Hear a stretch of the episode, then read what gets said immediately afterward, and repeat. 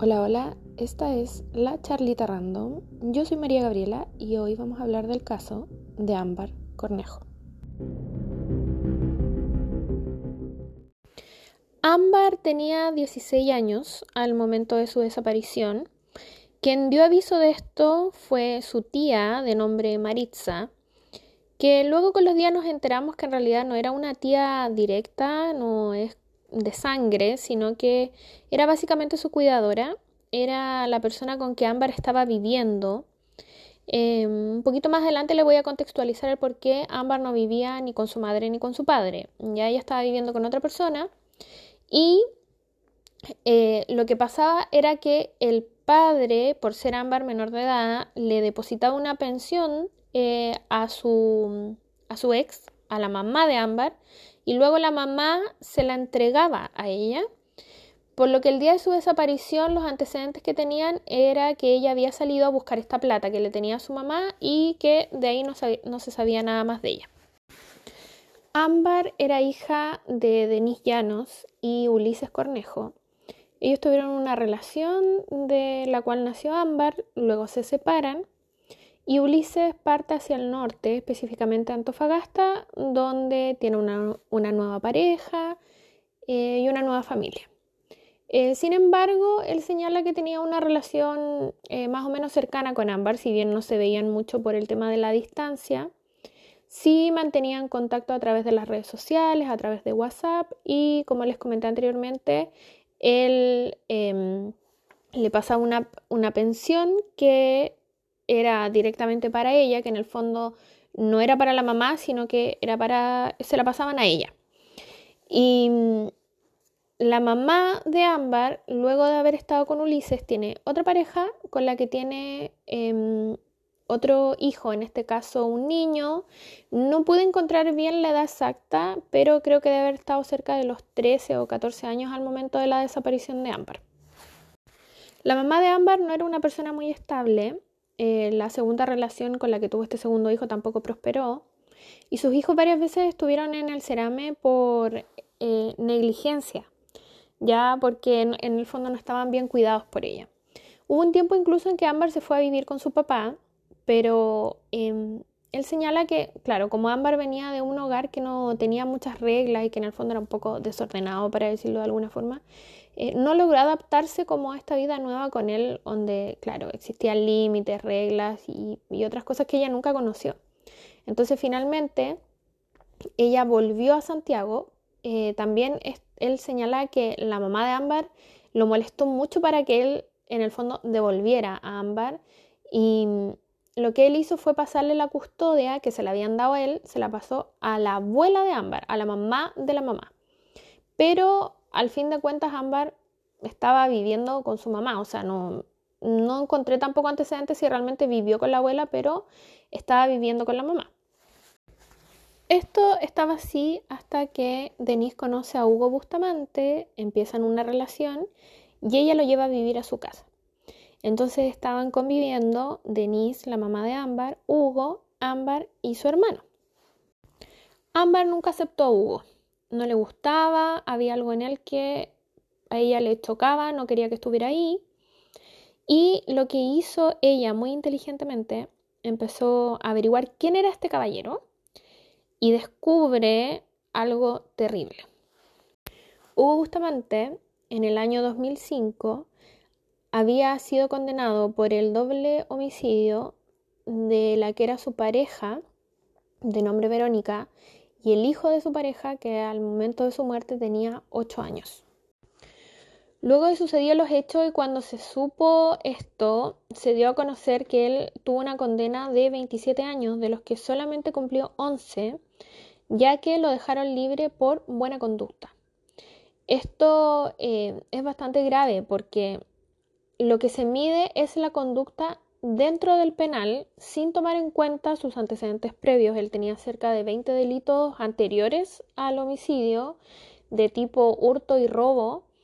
Y además dentro de los informes psiquiátricos se señaló que él tiene una personalidad psicopática antisocial.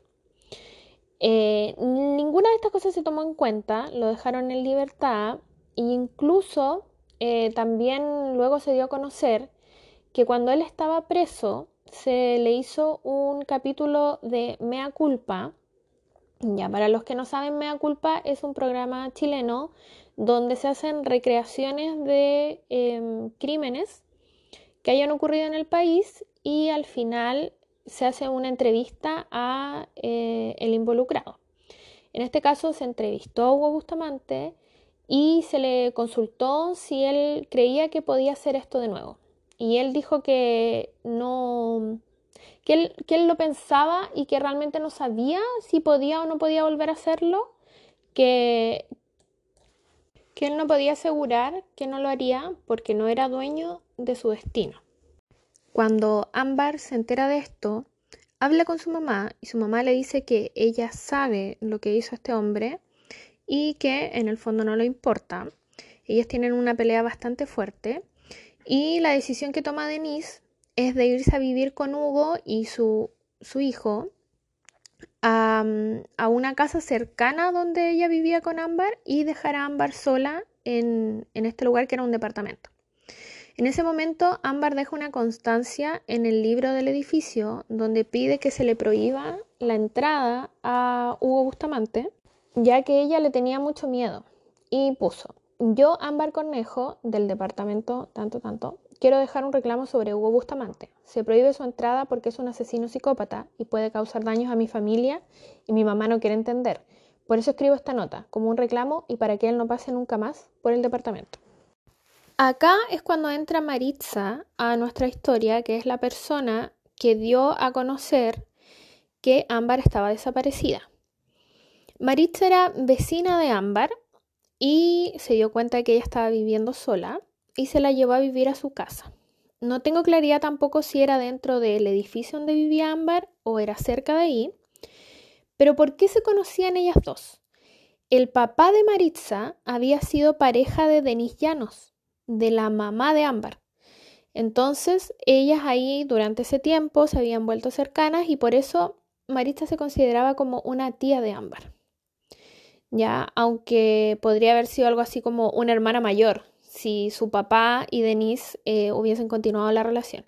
Entonces de ahí venía como la cercanía que tenían y cuando ella se dio cuenta que Ámbar estaba viviendo sola, la llevó a vivir con ella. Acá volvemos al momento en que Ámbar desaparece. Era temprano en la mañana, cerca de las 9 de la mañana, y ella se comunica con su papá, ya que él le iba a pasar, le iba a mandar el dinero de su pensión. Entonces ella le dice, ya, cuando esté listo, tú me mandas el comprobante y ahí yo voy donde mi mamá y le pido la plata, porque tú sabes que nosotros no tenemos una buena relación, bla, bla, bla. Lo que comenta Maritza es que Ámbar lo que hacía era ir donde su mamá, la mamá le pasaba la plata y ella se devolvía. O sea, ella nunca entraba a la casa, por ejemplo. Siempre era un trato así como muy de lejos. Y sale cerca de las 9 de la mañana, va a, la casa de la mamá, hay gente que la ve caminando hacia la casa de la mamá. Y luego de eso no se sabe nada más. Eh, se le pregunta a la mamá, la mamá dice, sí, ella vino, se llevó su plata y se fue. Em, y comenta lo mismo, como ella nunca entraba acá, entonces yo le pasé la plata y se fue. Eh, dentro de, obviamente, de las ideas que se barajan siempre cuando se desaparece una, una chica joven, muchas veces dicen, bueno, quizás se fue, se arrancó, tenía una pareja, etcétera, etcétera.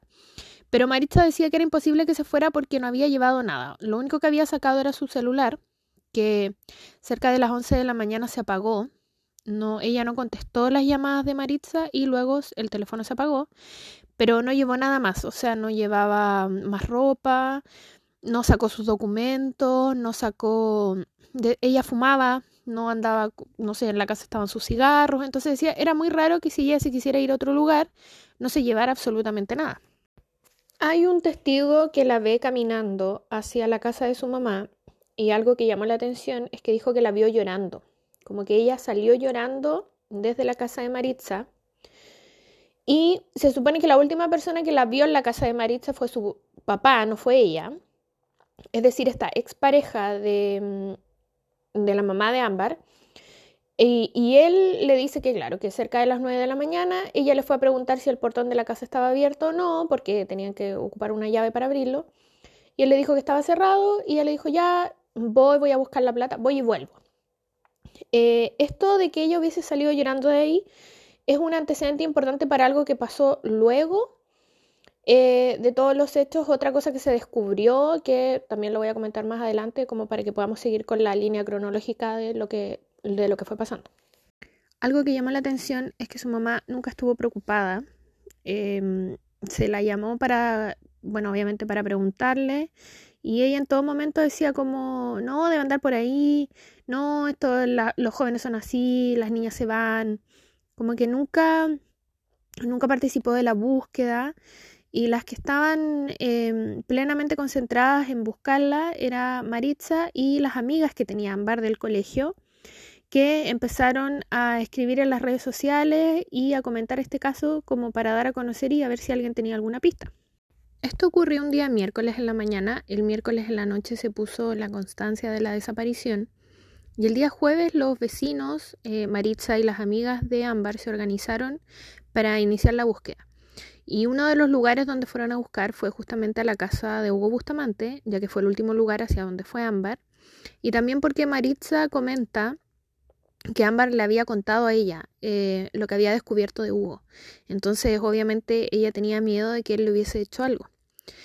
Algo que les llamó la atención es que él estaba extremadamente amable, incluso los hizo pasar. Hay un video que salió en las noticias, lo recuerdo que él decía como pasen, pasen, revisen, vean todo, así como eh, vean que acá no hay nada, acá no está, acá no, ella no entró, como haciendo mucho énfasis en que estaba todo muy bien. Efectivamente la gente entró a la casa, revisaron hasta el patio, no encontraron nada extraño y siguieron con la búsqueda. Finalmente el día sábado la PDI va hacia la casa de Hugo Bustamante, que es el último lugar donde se sabe que Ámbar fue, y revisa la casa. Em, no se comenta mucho de lo que se encuentra, pero sí se dice que se encontró, se encontraron restos biológicos. No sé a qué se refieren, porque como les digo, no dieron detalles, o sea, no sé si eventualmente era sangre o mm, otro tipo, pero dijeron que habían restos biológicos y que esto iba a ser analizado. ¿Por qué esto era extraño? Porque eh, como se sabía, lo, sabían sus cercanos, Ámbar no entraba a la casa. Entonces, muchas veces pasa que cuando ocurren estas cosas, se encuentra, por ejemplo, ADN de una persona en una casa sospechosa, pero eh, a veces pasa que las personas eh, pasan mucho tiempo en estas casas. Entonces, no sé, por ejemplo, cuando es en una pareja y encuentran el ADN de la persona perdida en la casa de la pareja, pero resulta que esa persona muchas veces se ha quedado a dormir o ha ido a almorzar, entonces puede ser un poco confuso. Pero en este caso, lo que todos decían es que ¿por qué habían restos biológicos, al parecer, de ámbar si ella nunca ingresaba a esa casa? Mientras se seguía con la búsqueda de ámbar y se hacían estos análisis, se supo que la mamá de Ámbar trabajaba los miércoles y los sábados en un puesto, no era una feria, pero eh, bueno, lo vamos a decir de esta forma, como en una feria, pero era en un local cerrado. Pero solamente ella estaba los miércoles y los sábados. Eh, ella dijo que había hablado con Ámbar y que le había dicho como que fuera rapidito porque ella tenía que irse a trabajar, pero ese día ella no fue a trabajar. Ese miércoles que Ámbar desapareció, no llegó al puesto. Eso se supo mientras se seguía con la búsqueda. Además, eh, por el constante acoso, por decirlo de alguna forma, de las personas que estaban buscando a Ámbar, eh, Denise decidió irse de la casa de Hugo, o sea, con Hugo, hacia otra casa, em, pero luego se supo que tampoco estaban ahí. Se supone que ellos se habían trasladado a otra casa o departamento, no recuerdo bien, pero eran em, un lugar para ellos estar un poco más tranquilos, pero la prensa encontró este lugar, fue hacia allá y ellos no estaban ahí, o sea, entre comillas, habían desaparecido. Obviamente para todo el mundo era extraño de que la mamá de Ámbar no estuviera participando en la búsqueda, no estuviera preocupada.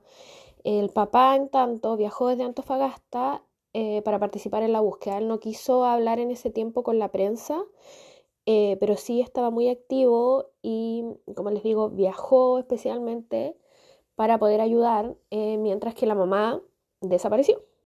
Finalmente, luego de ocho días eh, de desaparecida Ámbar, se detuvo a su madre, Denis Llanos, y a Hugo Bustamante, que como les había comentado ya no se encontraban en el sector donde ellos vivían. Eh, se supo que habían sido eh, encontrados buscando refugio en un camping o en una parcela, al parecer, porque una persona llamó a carabineros para decirle que andaban dos personas rondando, que le habían preguntado eh, si podían dormir ahí, él había dicho que no, ellos tenían una carpa y eh, le habían comentado que andaban buscando trabajo, pero el caballero como que no le dio buena espina, entonces llamó a carabineros y ahí los detuvieron. Eh, y ese día se dirige la PDI hacia la casa de Hugo Bustamante, la gente estaba todo muy pendiente y luego se confirma que el cadáver de Ámbar estaba en esa casa, que efectivamente Ámbar había sido asesinada por Hugo Bustamante eh, y que el cuerpo estaba ahí. Si bien la casa de Hugo había sido periciada, incluso habían ido perros, eh, el cadáver no lo habían encontrado. Se supo que la mamá de Ámbar contó luego de su detención que efectivamente Hugo le había confesado la muerte de Ámbar y que el cadáver estaba en la casa. Lo que había hecho él es que sacó el piso y lo enterró y luego volvió a poner el piso. Es por eso que eh, la gente de la PDI dice que los perros no pudieron olerlo porque estaba muy abajo. Hay unas imágenes que luego mostró la PDI Obviamente no se ve nada del cadáver, pero se ve cuando ellos sacan el piso y encuentran unas bolsas. Em, a mi parecer no estaba muy al fondo, pero bueno, no, no, tengo idea tampoco cómo es la capacidad de los perritos en sí de oler o no sé cómo habrán trabajado la PDI. Pero el cadáver siempre estuvo ahí. En ese momento en que la gente ingresó y que ellos decían que todo estaba bien, normal y que entraran, el cadáver de ambas estaba ahí. También se sabe que la primera declaración de la mamá fue que, bueno, el hijo, el hermano de Ámbar, tenía que ir a buscar una caja de la Junaev al colegio. Y la mamá lo mandó muy temprano, así como antes de las nueve. Que eso igual era extraño porque se comentaba que él nunca iba a esa hora a buscar la caja. Entonces él no estaba en la casa. Y lo que ella dijo es que Ámbar había llegado, eh, ella había salido supuestamente para ir a trabajar este puesto que luego se supo que ella no había ido y eh, que Ámbar había eh, discutido con Hugo. Ahí, o sea, esto después se supo que no era así, pero claro, a mí me parecía muy extraño como, ¿por qué tú te fuiste si tú eres la que le das la plata? ¿Por qué Ámbar quedó ahí? ¿Por qué la dejaste con Hugo? Bueno, el tema es que ella decía que Ámbar y Hugo habían discutido, que ella se había ido, que cuando ella volvió, Hugo le dijo que había matado a Ámbar. Finalmente, la cronología de este crimen queda de la siguiente forma. Em, se cree que Denise y Hugo planificaron esto porque lo primero que hace la mamá de Ámbar es decirle a su hijo que vaya a buscar la caja de la Junaev. Ámbar vivía a siete cuadras de donde estaba viviendo su mamá. Esto era en línea recta. Pero ella con su hermano no se vieron en el camino. ¿Por qué? Porque Denise em, le indicó a su hijo que fuera a buscar la caja, su hijo caminó y en, algún, en, una de estas cuadras tenía que doblar. Al momento que él dobla, ella llama a Ámbar y le dice que vaya a la casa. Entonces cuando Ámbar camina ya no ve a su hermano. Por eso se cree que hubo una planificación ya que ellos de forma consciente no querían de que el hermano viera a Ámbar y supiera que había ido para allá. Ámbar llega al lugar y eh, se sabe, o lo que se dice es que tuvo una discusión con Hugo. Eh, esto puede diferir porque como se piensa que también que pudo haber sido planeado. El tema es que Fiscalía señala que tanto la madre como Hugo son quienes retienen a Ámbar, luego él la viola estando su mamá presente en la casa y luego la mata.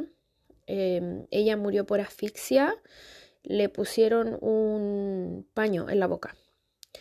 Y luego Hugo lo que hace es cortar el cuerpo en varias partes y meterlo en unos coolers, que esos coolers luego los entierran en el piso de la casa. O sea, el piso se saca, se hace un hoyo se guardan estos coolers, se vuelve a poner este piso. Em, yo no soy muy habilidosa en temas de materiales, pero según lo que vi eran como unas maderitas el piso.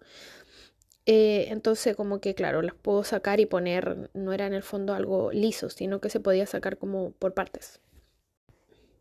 Como el hermano de Ámbar había ido a buscar la caja al colegio y esto era relativamente cerca, lo que hizo Denis fue esperarlo afuera de la casa y indicarle al momento de llegar que se tenían que ir hacia otra casa. Eh, aquí pienso o creo, no sé qué es el departamento donde Ámbar estuvo viviendo un tiempo sola.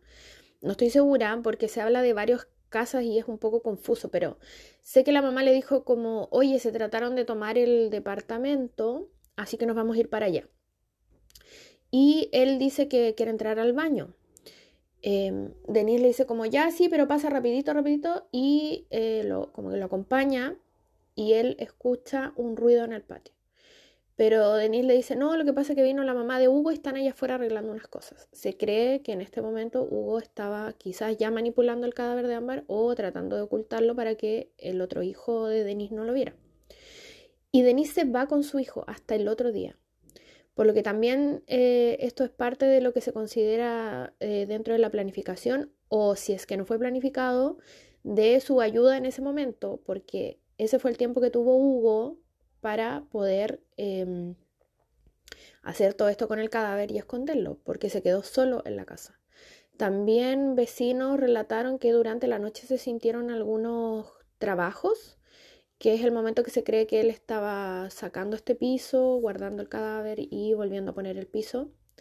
También se comprobó que Denise había ido a comprar eh, cera para el piso, em, que claro, los agentes de la PDI decía que la primera vez que inspeccionaron la casa no llamó la atención ya que el piso se enceraba, entonces eh, luego sí se supo que ello, eh, esto fue comprado después de la desaparición de Ámbar. Entonces se cree que lo que hizo Denis fue comprar esta cera como para eh, pasarla en el piso y disimular un poco que se había movido esto. Como en el fondo dejar una película de cera que quedara como el piso muy limpio, que no se notara que hubo manipulación. Si bien en primera instancia eh, se llevaron a Denise como testigo, eh, se tenía bastante claro de su participación. Ella dijo que que por miedo a Hugo no había contado nada, pero como les dije, ella tuvo, estuvo casi un día sin él, en el que se fue con su hijo y, pudo haber hecho algo en esos momentos. Además, en ese, ese día también ellos estuvieron mandándose mensajes y hay mensajes donde ella le dice, mi amor, ya estoy más tranquila, te extraño, mañana nos vemos. Ellos se juntaron al otro día, se fueron del lugar, compraron ropa Em, que eran gorros y lentes que se cree que es como un poco para disimular su apariencia y estaban tratando de irse de ahí. Sobre el hijo, no sé en realidad porque no recuerdo o no, no pude encontrar si es que ellos se habían ido a, este camping con el hijo. Em, pero sí estaba claro que ella en el fondo lo estaba apoyando y que no estaba em, como secuestrada por Hugo. Bueno, como dato, eh, además de encontrar a Ámbar, el celular de ella se encontró en el entretecho de la casa. También se dieron a conocer unas imágenes eh, luego de la desaparición de Ámbar y previo al arresto, donde Denise, Hugo y el hermano de Ámbar llevaban una lavadora hacia un vertedero o un sitio eriazo, en verdad no sé si era un vertedero como tal, Em, esta lavadora se encontró y no se encontró nada. Cuando se dieron a conocer estas imágenes, mucha gente pensó que quizás ahí iba el cadáver de Ámbar. Em, esto como apreciación personal, yo pienso que quizás Hugo lavó su ropa ahí, como la, la ropa que usó al momento de esconder Ámbar, y quizás por eso se deshizo de esa lavadora como pensando que podían encontrar algunos restos. Se supone que eso se perició y no se encontró nada, pero igual es como muy extraño que justo cuando ocurriera todo este crimen, ellos fueran a votar esta lavadora. Otro antecedente que se reveló es que Hugo Bustamante había hecho algunas búsquedas un poco macabras en internet previo al crimen, eh, que también lo relacionaron con que quizás esto fue planificado. Eh, habían búsquedas como métodos de tortura, tortura china, eh, cómo controlar a las personas, uso de cloroformo e incluso él buscó em, qué tenía que hacer para poder cambiarse el nombre. Finalmente a Hugo em, se le condenó por eh, violación, por femicidio y por inhumación del cadáver de Ámbar. Eh, también se le pusieron cargos por corrupción reiterada de menores y estupro en contra del hermano de Ámbar y estos cargos también se le dieron a su mamá, a Denise. Y Denise, en el caso de ella, su condena fue por parricidio con violación. Bueno, como podemos sacar al limpio de esto, es que no solo Ámbar sufrió todo lo que tuvo que sufrir, sino que también el hermano de Ámbar estaba siendo abusado por su madre y por Hugo Bustamante, y su madre sabía todo. Esto venía de mucho tiempo. Eh, no se tiene claridad si es que Ámbar eh, fue abusada por Hugo, ya que como ella eh, muy pronto tuvo problemas con él, ella no, no, le comentó a sus amigas que había sufrido ningún tipo de abuso, pero sí le decía que el tipo la miraba raro, que ella no se sentía cómoda. Entonces no hay claridad si es que realmente llegó a abusar de ella, pero sí estaban las intenciones y bueno, luego cometió este crimen horrendo. Finalmente a Hugo eh, se le condenó por eh, violación, por femicidio y por inhumación del cadáver de Ámbar. Eh, también se le pusieron cargos por corrupción reiterada de menores y estupro en contra del hermano de Ámbar y estos cargos también se le dieron a su mamá, a Denise. Y Denise, en el caso de ella, su condena fue por parricidio con violación. Bueno, como podemos sacar al limpio de esto, es que no solo Ámbar sufrió todo lo que tuvo que sufrir, sino que también el hermano de Ámbar estaba siendo abusado por su madre y por Hugo Bustamante, y su madre sabía todo. Esto venía de mucho tiempo. Eh, no se tiene claridad si es que Ámbar eh, fue abusada por Hugo, ya que como ella eh, muy pronto tuvo problemas con él, eh, ella no, no, le comentó a sus amigas que había sufrido ningún tipo de abuso, pero sí le decía que el tipo la miraba raro, que ella no se sentía cómoda. Entonces no hay claridad si es que realmente llegó a abusar de ella, pero sí estaban las intenciones y bueno, luego cometió este crimen horrendo. Tanto Denise como Hugo eh, recibieron la condena de presidio perpetuo calificado, que en el fondo, o de, dicho de forma simple, es eh, prisión de por vida y no pueden acceder a ningún beneficio antes de 40 años. En el caso de Denise, eh, ella tendría 79 años y Hugo tendría 96 años, por lo que probablemente Hugo va a fallecer en la cárcel. Además se le sumaron eh, otros años por las otras condenas que les dije de estupro, abuso menor, etcétera, etcétera. Pero bueno, esto es como porque te dan condenas por varios eh, crímenes. Eh, pero como les dije, la, sentencia principal es como cárcel de por vida. Y bueno, relacionado también con este caso, lamentablemente también se comprobó cuando ya Ámbar estaba fallecida, que el padre de esta tía que la había acogido en su casa eh, había también abusado de Ámbar. por eso que yo al comienzo les decía que mucha gente le había llamado la atención de que ella iba llorando hacia la casa de Denise se dice que quizás había tenido algún, algún tema con este caballero, porque este caballero fue la última persona que la vio en la casa. Ella estaba viviendo en esa casa con Maritza, que es esta tía eh, no de sangre, y con el papá de ella. Eh, este caballero había sido pareja de Denise y había abusado de Ámbar eh, en esos tiempos y se cree que actualmente también. A él se le encontraron y fue condenado porque se le encontró mucha pornografía infantil y en estas capturas y videos también estaba Ámbar. Así que mm, no solamente sufrió como con su mamá, sino que probablemente con todas las parejas de su mamá. Em, y bueno, es súper lamentable porque ya hasta ella fallecida se siguieron, siguieron saliendo este tipo de cosas, que igual es súper grave. Y el por qué decidir hacer, decidí hacer este capítulo, les voy a confesar aquí, si ya llegaron hasta acá, muchas gracias. Que yo empecé a grabar este capítulo creo que hace dos meses. Y por temas de pega no, no lo seguí, grabé como la mitad y quedé ahí. Eh, fue principalmente porque en mayo eh, entre abril y mayo se comentó que Mea Culpa, este programa que yo les había nombrado al principio, iba a ser un especial de Ámbar.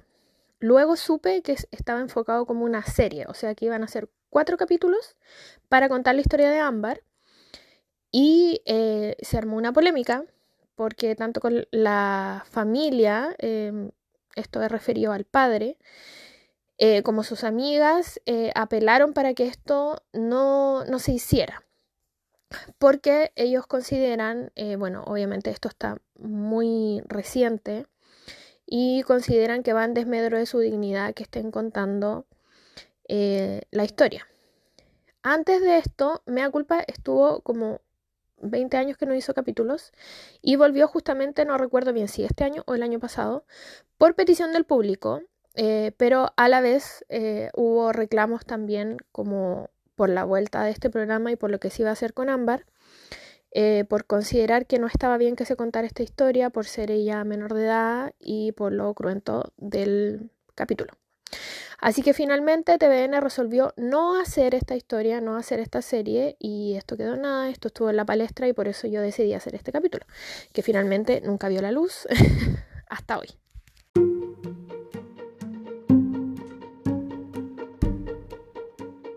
Bueno, si llegaron hasta acá, nuevamente muchas gracias. Em, en caso de que se hubiese hecho esto en Mea Culpa, la idea era comentar, al igual como fue el tema de Samudio y de Viviana Heger, hacer como un paralelo.